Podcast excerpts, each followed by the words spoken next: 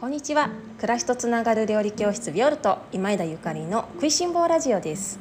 このラジオは岡山県岡山市にキッチンスタジオを持つビオルトがお送りする食いしん坊の食いしん坊による食いしん坊のためのラジオです。お料理のこと暮らしにまつわること美味しい未来につながるお話を岡山県より配信しております。皆様おはようございます。料理家の今枝ゆかりです。本日は8月22日日曜日です。いかがお過ごしでしょうか？今日は家庭料理は美味しくなくていい続きをお話しさせていただきたいと思います。その前に緊急報告をさせてください。料理教室ビオルト今月のレッスンはイタリアナス料理をテーマに開催中です。えー、キッチンスタジオでのレッスンに加えてビオルトではオンラインレッスンとオンラインサロンを、えー、運営しているんですけれどもオンラインレッスンの方も先日発売更新を、えー、させていただきました。こちらでは、えイタリアのお茄子の料理ですね。えーと、日本のナス料理っていうのはうん味を含める料理お茄子にお醤油とかお味噌などの味を含めるようなお料理が、えー、多いんですがイタリアのナス料理っていうのはね、えー、ナスの味を引き出すお料理方法がすごくたくさんあるんです。あのー、私は日本の料理は足し算料理だなとあの常々考えているんだけれどもイタリアイタリアのね料理は引き算っていうよりかは引き出す料理引き出す料理あの日本の私たちがイタリアのこの野菜の旨味を引き出す方法を知ったら無敵だなと思っております。えイタリアの調理方法で作ったナス料理にお醤油やおかか生姜をかけて食べるのもとっても美味しいんですよ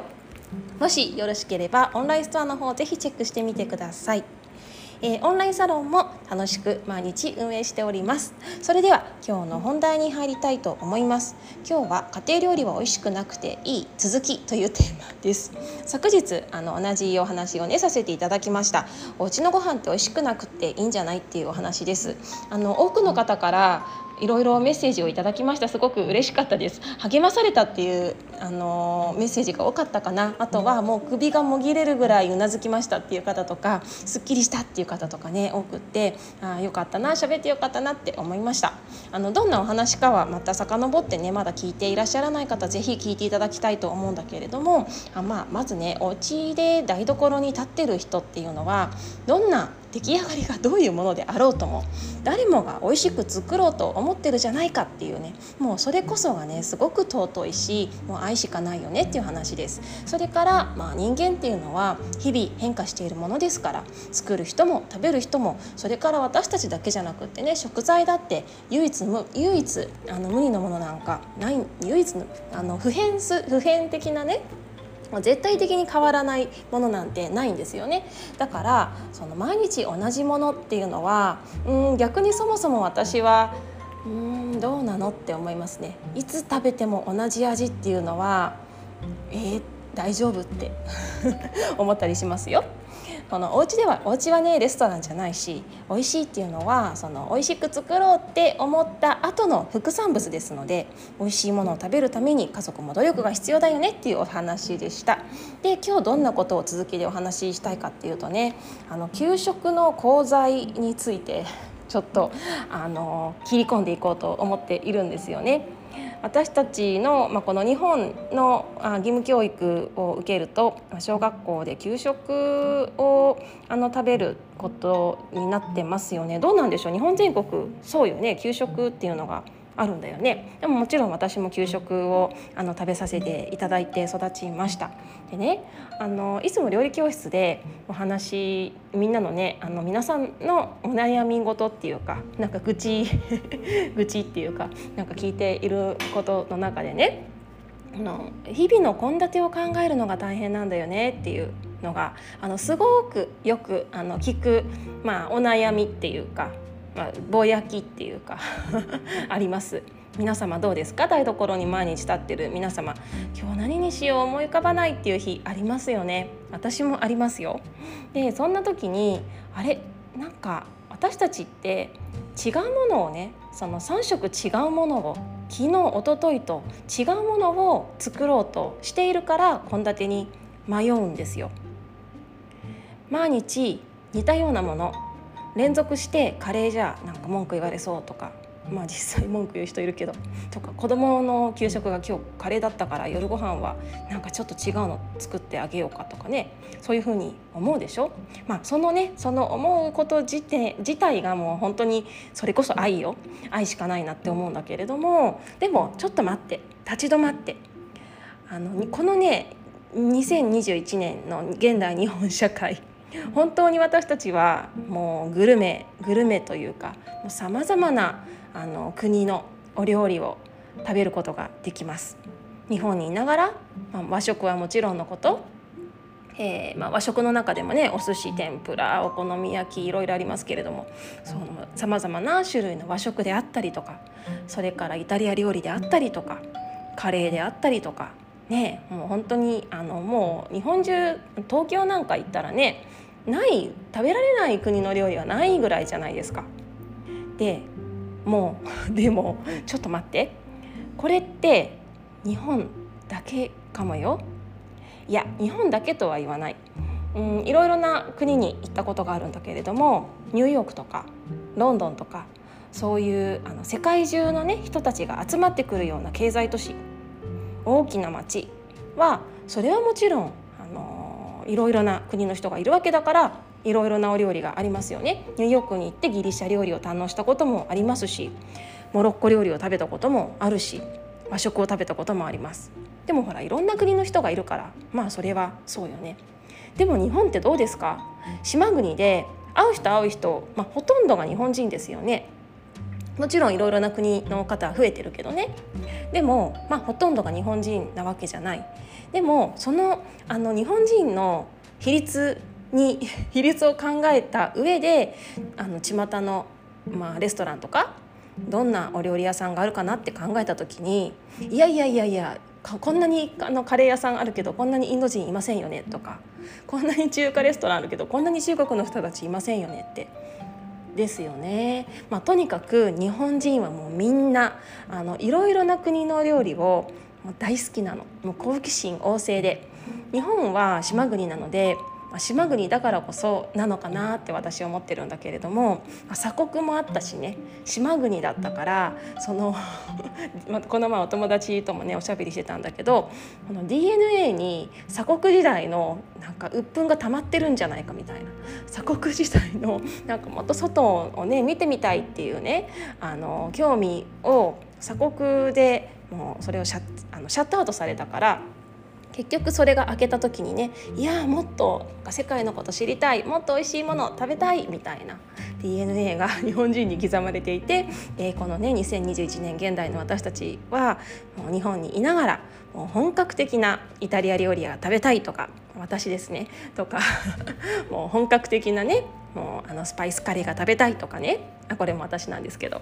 まあ、そういうわがまわがままっていうか、まあ、わがままだねっていうようなあの 食文化を、ま、作り上げているのがこの日本なんですね。でこれはま別に悪いことでもないと思うんですよ。あの国民性っていうかね本当に好奇心旺盛な国民性だしそしてみんな食いしん坊なんだと思うの日本人。だけどあの家庭に置き換えた時にね家庭に置きたい置き換えた時に、えー、でもそのあの外食外食に行ったらカレーが食べられてイタリア料理が食べられてあのいろいろなね国のお料理が食べられるけど別にそれは外食で食べればよくない、まあ、外国に行ったらそうじゃない？っていうふうになるんですよ。私香港に住んであのいたこととそれから、まあ、イタリアにもあの縁があってねあのすごく長くあの滞在したことがあるんだけれども、まあ、イタリアなんかに行ったらそれこそみんなイタリア料理しか食べないんですよね。お家ではイタリア料理以外食べないですよ。3食イタリア料理ですそしてもうイタリアに至っては外食もイタリア料理ですからねレストランに行ったらイタリア料理ですあの日本みたいに外食ではカレー食べるとか中華料理食べるとかもほとんどないですねほとんどないですあの街の本当にもう中心地のミラノとかローマでもあまり見ないなっていうような感じなんですよね。それはあのあの中国でもそうです中国の方たちはもうみんな中華料理食べますしインドに行ったらみんなもう1日3食インド料理っていうか、まあ、カレーカレー的なものなんですよね。これあの日本の私たちに置き換えるとみんなね日本人は家でもいろいろなお料理食べるじゃないこれってあの私たちすごい普通のことだと思ってるけど全然普通のことじゃないんですよ。一回世界を見てみるとあ日本人ってすごい食文化面白いなってすごくもうなんかこれで文献が書けそうなぐらい面白い国だなって思うんですよね。だからこそ今一度立ち止まってね「あ今日の夜ご飯何にしよう考えつかない」っていうのいうような時は「うんいいいじゃんご飯と味噌汁で」って「いいじゃんいつものごまあえでお豆腐で」ねそういうもうザ和食みたいなもうしゃお魚焼いてとかね。それでいいと思います。世界の人たちはみんなにそんなさまざまなお料理をお家で作っていないですしさまざまなお料理はそもそも家庭のお母さんたち作れない作れないんですよ。イタリアに行ったらイタリアのマンマたちはイタリア料理はもうもちろんめちゃめちゃ上手だけどね。でもあのカレーは作らないし和食も作らないし中華も作らないですよ。でも日本人ってねどうですか皆様。もう私料理教室でねさまざまなお料理ご紹介している私が言うのもなんですが本当にいろんなお料理お母さんたち作れちゃうんですよ。まあお母さんだけじゃないですね。お父さんもおばあちゃんもおじいちゃんも今時もどんどんみんなあのお料理が上達していて。いや日本人ね家庭の料理レベルが高すぎるんですよね。だからその家族もそこに甘んじてしまっていてね。えー、またカレーみたいな。いやいやいやいやいいじゃないまたカレーで。っていうかカレーって外国の料理でしょ？ね、それがお家で食べれるって素晴らしいですよね。でこのねさまざまなお料理がお家でまあ食べれるのが当たり前って思ってしまうっていうのは、まあ、そういう外食文化の影響もあるんだと思うんだけれども私ねあの最初に少し申し上げたんですけどひとえに学校給食の罪もあるよなって思っていてあの学校給食って本当にもう今あの子どもたちのね給食の献立を見たらもうすごいんですよね。韓国料理があってイタリア料理があってねあの中華料理があって和食があってあのホットドッグがあってってもう本当にいろいろなもう栄養士さんもすごく大変だと思います献立作り栄養のことも考えて旬のことも考えて予算も考えてさらにかぶらないようにみたいなねもう献立作りめちゃめちゃ大変ですよね。でもねそんなに学校給食もあの献立作り頑張んなくていいんじゃないって私は思うしそもそもあまり頑張られちゃうと家のお母さんたち困るよねってだって子どもたちはそうやって毎日学校で日常でねいろいろな国のご飯を食べていろいろな味を知ってそれはあの体験経験としてはとても素晴らしいことだとは思うんだけれどもでもなんか家学校給食ではいろんなものが出てくるのにお家ではいつも同じみたいになってしまうかも。しれないじゃない？っていうかなってると思うんですよね。えー、また学校もカレーだったのにとかね私もよく言われますけれども。だからやっぱりね学校の給食とかも、うん、全然毎日ご飯とお味噌汁でいいんじゃないってまあこれは日本のねこの近代のあの現現代現代の歴史っていうのかな、まあ、戦後のねあの歴史がいろいろあってまあ、そういうところも絡んでくるから一概にねお米だけとかねなかなかなか難しいのかもしれないんだけれどもでも、まあ、やっぱりあのそんなにあれこれ食べる必要ないですよね。でもちろんねあの私も料理教室をしていて毎月ねあ先月イタリアンだったから今月は中華にしようとか、まあ、同じようなことを考えてるわけなんですよね。だけど、まあ、それはお楽しみだから